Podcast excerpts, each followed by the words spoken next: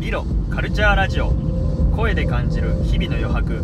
この番組は道具への感謝を世界に届ける滋賀県発のライフスタイルブランドリロのメンバーがお送りするラジオ番組です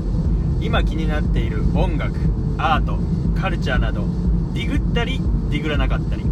ゲストをお呼びしたりしなかったり日々の余白を感じていただける30分をお届けしますイエイエーイ届きました今日はねうん新たな試みとしてはいドライブをしながら 喋るってじゃあね、はいまさにやっドぱライりねブして誰 得っていう新たなそうほんまに俺ら新たな試みやな移動中に時間がないからでもねやっぱり、んあのードライブ中の会話って楽しないあー楽しいおい緩いからね好きやねゆるい好きやね車好きやもんね基本的に好きやねえーいつまででも運転できるじゃあ今かうんら通る車全部言っていいようんトラックばっ かりこれ日産のキャラバンでしょはいキャラバこンれが NBOX カスタムでしょ、うんこれ NBOX でしょもでこれがあありよプロボックスいやこれ誰が興味ある誰が興味あうってるいう全部言える全部言えるすけごどいな誰が興味あんねんこれいじるっていうのが僕があの古谷が運転であのその助手席に乗った時にうんたまにやるこれ全部言ってっていうやで俺は全部言うけど別にそれから何も俺生まれるわけでもないねん へえつでもあれやろおおーー へえやろ やっぱりね車を見るのはやっぱ楽しいようんどう車お二人はいやで車もも全然知らんかったんやうんんやけどうん安土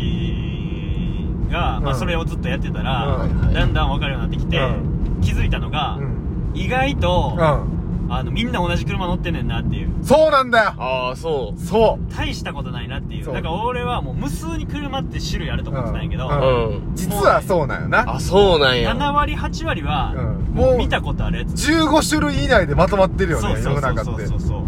へーだからレアな車見た時とかにんひときわこううおーってなるっていうのがあそうなんそうこれがそれねめちゃくちゃ面白いですよな面やっぱ世界の見え方が変わるというか、はいはいはいレア車を見た時にはいこれしかもあとね面白いのがグレードとかも面白い超レアグレードとかあるよはいうんうんレアなグレードはいはいはのい車見た時に「うわーそのグレードチョイスしたん!」みたいな「はいはいはいなんで?」みたいなっていうのがあったりとかして面白いな車の楽しみ方ですねなんかさあーあのーよくビジネスで、うんニッパチの法則って言うんやけど、うんその大抵 2, 2割と8割に分けられるみたいな、うんなるほどねんそうそうそうそう、んで例えばなんやろな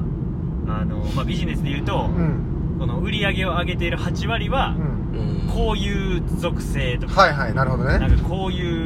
うなんやろこういう商品が売れてるとか、うんで8割で残りの2割みたいな感じで分けられんねんけど、いわゆるなんかその車とかもう、んあのー8割はうもんう同じような車、15種類の車で分けられて、ん2割はこれぐらいってういう、んその法則みたいなのがうん見えてくるなってははあ感じてて思う、確かにうんビジネスと一緒ってことかうんそうそういうのがあるよねはいね2割の方で痛いよな確かにそう いやでも俺8かもしれん何さいが何がえ何が買うかなんか自分が興味ある車とかは8に分類するかもしれなない何が興味あんの一番なんか俺結構可愛い車が好きでああビートルとかミミニとかあれそれ2位でしょうよそれ2なそれん2よあこれ2なんそうこれ車見てるとそれが2っていうことに気づくわけですあそうなんうんこれがまた面白いところであの8はアルファードとそうかプリウスとそかうワゴン R とかあそうなんやっぱ NBOX アクア あの辺の車の多さってうん僕らが思ってる比じゃないぐらい多いっていうことに気づくわけよはいはいはいはういん、やっぱそっから見えてくるものってやっぱこう違うよね、うーんいかにこう同じようなものっていうのがとか確一化されたものっていうのが流行ってるのかっていうこと、うんうんだからそれがその消費のメインを占めてるっていうことに、うんうんうんうん結構やっぱ興味がないと気づかへんやんうね、ーん確かに確うんかにそうそう例えば音楽もそうで、うんあのー今でこそヒップホップってすごい流行ってるけれどうんうんうんうんうもんまあその8の2の8の方に入ったけれども、うん今までそれこそ僕が今27歳で、うんその高校生の頃なんかヒップホップってもう本当にこう一番ダークサイドというか、うん一番こう日の目を浴びてなかったようなうん時うん期で、その時やっぱこう2な時と8な時やったらやっぱこう注目のされ方が違ううし、んテレビでヒップホップの話をするなんてことがまずなかったあそうそうそうだからていいかに、うんその2割の中に入れるかっていうなそうやな戦いやと思うんで、うんその全部において、あううんんうんでなんかその水平で見たら、うん世の中をう、うんんその種類今言ってた種類で分けられんねんけど、うん音楽とかもそうやけど、うんでもそこに時間軸を出したら、ううんんうんあのヒップホップでもうん2になりうるっていうかそうなんのうん昔の、うんうん昔8やったヒップホップは2になるわけですそうよ、やそうやそうやだからそれがかっこいい車もそうやけど、ん昔8やったら、うんけど、まあ、今はもう流通が減って2になってるうんっていう、うん世の中の人が8って思ってるけど実は2みたいなのを見つけて、うんそれを愛せるかみたいな、そうやなうんそれをこう確投かにげかけられるかみたいなとこそろうだそようねそうそうそうそう、がすごく大事やななうん確かに確かに最近やっぱ伊織君はどうよ音楽は音う楽ん音楽はどうよさくらんぼやろ桜も聞いてんそんのな聞いてんそれは2やで愛大塚確かに愛大塚完全8から2に行ったの今さくらんぼをヘビロテしてた らえめちゃめちゃさくらんぼロコローション花確かにいいよねそんなやつ聞いとったらもう確かにキラキラしててるもんなあん時のさこううんポップスとかやっぱ今聞いてみるとこうまっすぐじゃないあー今流行ってるポップス音楽というかの確かになんかそのこういわゆるこう、うんく暗さというか、うんわかるわかるすごくこう時代を象徴してる気がしていやーほんまそうよなめちゃくちゃ思うねあれはいや間違いないうな、ん私さくらんぼやったんやからねあなたと私さくらんぼを言うてなんだろうな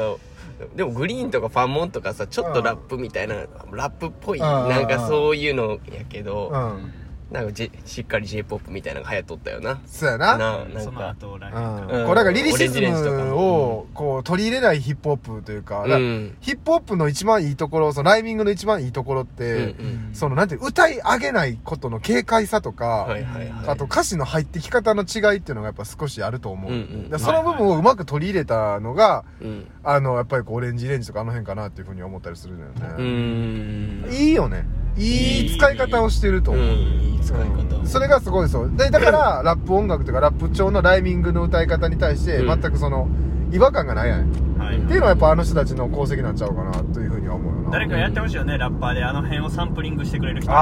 あー平成の中期やってほしいね平成中期中期っていうか後期あれ平成の中期ぐらいかな、中期か平う成ん、一番今だから逆側のやつだよねそうそうそうそうもうあれ聞いてる人いないからねねえなかなか確いかやにいらもうおらんな確かにでも聞かんかさっフたァなッションのところで面白いのがさやっぱはいヒップホップファッションの話なんだけど、はい時代ってどんどんこう時代のトレンドの流れでどんどん加速していくやんか、うんうんうん今ね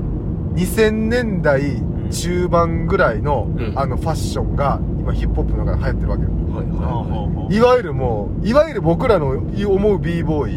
いうんんあのでっかいニューエラーかぶってもうバカみたいにでかい T シャツ着て、うんでなんかもうなんていうのこういわゆるこうヒップホップみたいな昔の、うんうんああいうのが今最近もうトレンドの最新になってきててさ、へえああもう一周回ったんやなと思って、うんうんでも確かに自分たちが高校生の頃に見てた b ボーイたちうん27歳ぐらいの人たちってうんう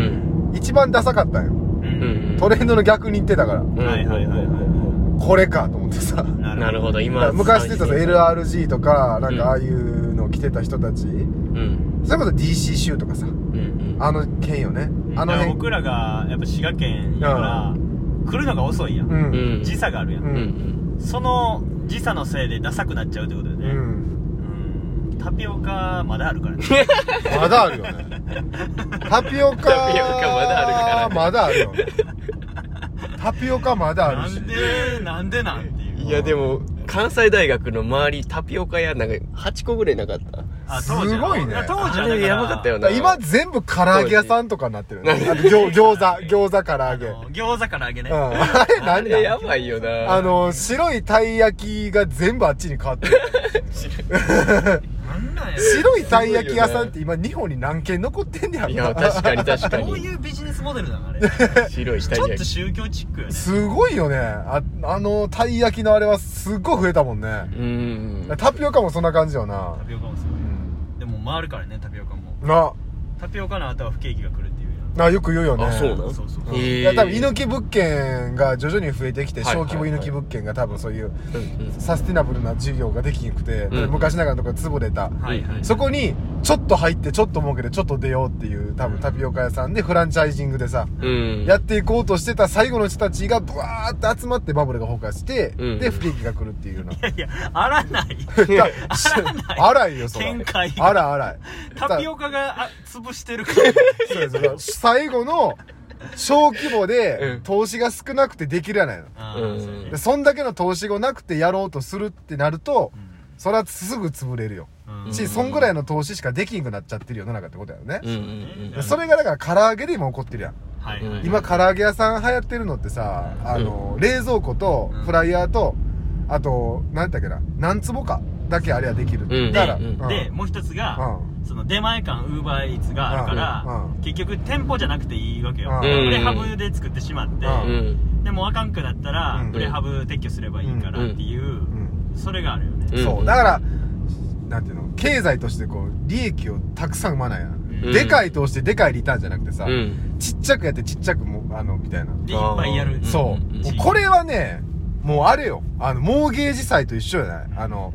あのー、えーっと売るえーっとごめん出てこへんリーマンショックの時のさ、うんリーマンショックの主な債権ってモーゲージ債って言って、うんあれやったよねお金のない人たちがうん無理なローンをあしそうて、やねでその無理なローンをしたそれが債権となって、うんその担保みたいな、うんうん結局それがすごい資産価値を持ってたけどその担保って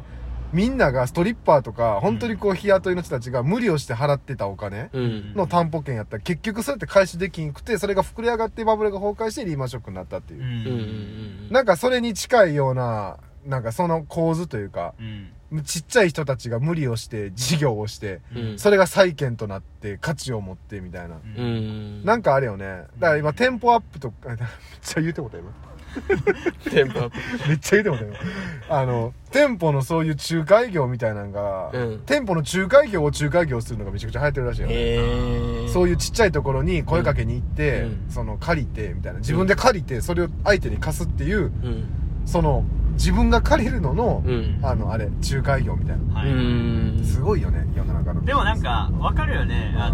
のー出前館とかウーバーイーツとかさ自分らアプリでさうん見てうんあのちょっとお腹空いたなってなって結うん局そういうとこって今市場の奪い合いしとかさうんあの配達料無料無料やったりするわけ、うんであちょっとお腹空いたな唐揚げ買おうみたいなのが、すすごいなんか需要としてん分かるっていうか、うんやなうんだからその地域でちょっとそうやって出たらなんか儲け短期ではね、ん儲けられるよねみたいなのは分かるけどもみたいな、うんそうやねそれが地域貢献につながるとかさ町としての発展につながる前に撤退してしまうやん、うんそうやねまあ確かにねそうやねそれはそこ関係ないからねそうそうそう自分だけやからねそうこの町が好きでこの町にねっていう店を構えてとかそういうところじゃないやんか、うんうんでそれがさ平準化されていった世の中ってなるとさ、やっぱり今もそうやんよく言うみたいにさ草津、まあ今草津市にいるけど草津の国道を走ってて、うんロードサイド走ってるロードサイドの店と群馬県茨城県のロロードサイド見比べても全く違いがないやんか、うん一緒なうんうんなんかやっぱりそれってこう便利やけど面白さがないっていうのうんが、海外やったらね確かにね全然違うもん景色がやっぱうんうり、ん町ごとにもう特性がすごい、うん全然違うあれがなんかさ、そのなんていうの、そのと愛着を生むしさ、うんなんかよく言うやん、こう自分の町出身の町って何もないっすよ、みたいな。うんうんうんでそういう話に繋がってくんねやと思うねんやけど、うんうんそれって結構悲しいことじゃない、うんうんうんうんだからけなんかそれは裏返せば、うん日本人ってやっぱり、うんあのすごい経済発展をしてきたから、ううんまいんやろうねそのしょお商売もそうだし、うん儲けるっていうことに対して、んただうんその海外っていうかまあ海外かどうかわからへんけど、ユニークであろうっていうう、んその引力みたいなのがうん働きづらい、そうやだかな、ら、あくまで自分たちは、うんあのユニークであり続けようっていうのはう、ん痛いよねうんわかるいいねっていう話やね今日はうんっていう話よりなんか最後8分ぐらい喋ってきてる半分ぐらいうん喋る一人でじゃあどうどうですかそのいおりはどうすか2割の引力について2割の引力についてか2割の引力についてえそれこそ今ロードサイドこうやって見ててさ、まあまあはいはいは車いでドライブしてるわけやけど、今までのうん景色と八尾の景色と一生、いや八尾出身やけどさ、うんほぼ一緒やね結構似てるなやっぱその八尾の近くの羽引きのらへんよね、うんまあ、まさにこんな景色でまあ確かにそれで言われたら8田舎とかって結構個性が溢れるんかなって思うけどやっぱなんやろな結構やっぱ8に寄ってくんやなっていうのはすごい思ううねんだからやっぱ大阪とか東京とか俺そうか大阪とか名古屋とかの、うんまあ駅で働いとって大阪駅とか名古屋駅あでそそううそう働いとったけどやっぱそこら辺もえーキオスクで働いてたんだっうんんけキオスクキオスクで働いてあない働いてるの普通に人材派遣会社で働いててまあそこら辺で働いとったけど、うん意外と都会の方がちょっと最近やったらなんか街っぽさじゃないけどその、なんか掘り起こそうというムーブメントが起きてるそうやねちょよっねと起きてるなっていうのはもうねなんかうん逆に田舎の方がうん平準化しそてうて、や都会の方がちょっとずつドーナツ化うん現象の、うん今もうドーナツ化現象が溢れてきてるよね、うんだから都市部のに真ん中に人がいないっうんうんてなると、ドーナツ化してくるとここのドーナツが便利になっていったらへまたい、うん一緒になってくるやんうんうん一緒になってきたらその空洞のところに、まあ、いわゆるインナーシティみたいな感じで、うんうんうんこう何か尖った人たちが移り住んでくるっていうのが、うん結構やっぱどこでも起こってるような気がしてそうやね例えば、まあ、あの名古屋で言ったら遠藤寺商店街とか、うんうんうんまあ、大須のちょっと行ったところもそうやし、うんうん名古屋で大阪で言ったら堀江とか、うんうんうん堀江とかもそうやし、アメ村とかは、まあ、昔からそういうカルチャーが根付いてるけど、うアんメ村の周辺の街がどんどんそういうとかにうん開拓されていってるっていうのが、やっぱ結構今一つ典型として面白いなっていうのはあるな、なんかちょっと前までなんかどこのなんか都会のとこ行ってどこ行っても同じやんみたいな感じあんま好きじゃなかったんやけど最近はここ最近は結構面白いなと思って、うんそういう都会もそうようね、んまあどうですかね皆さんうん2割を確かにあの2割をどねう感じてらっしゃいますかん皆さんはうんなんかこう生活しててそういう視点を持つっていうのもいいかもしれないですよね、うんっていうようなっていうような話でした話でした、えー今だいぶ喋ったな結構喋りました喋っこれがドライブの面白さやね確かになうんこれがドライブの面白さやとまたやりましょうまたやりましょう、はいじゃあはい今はい日はこんなところで失礼しときますか失礼しておきましょうかじゃあありがとうございましたありがとうございましあたりがとうございましたまた聞いてくださいねまた聞いてくださいありがとうございましたありがとうございます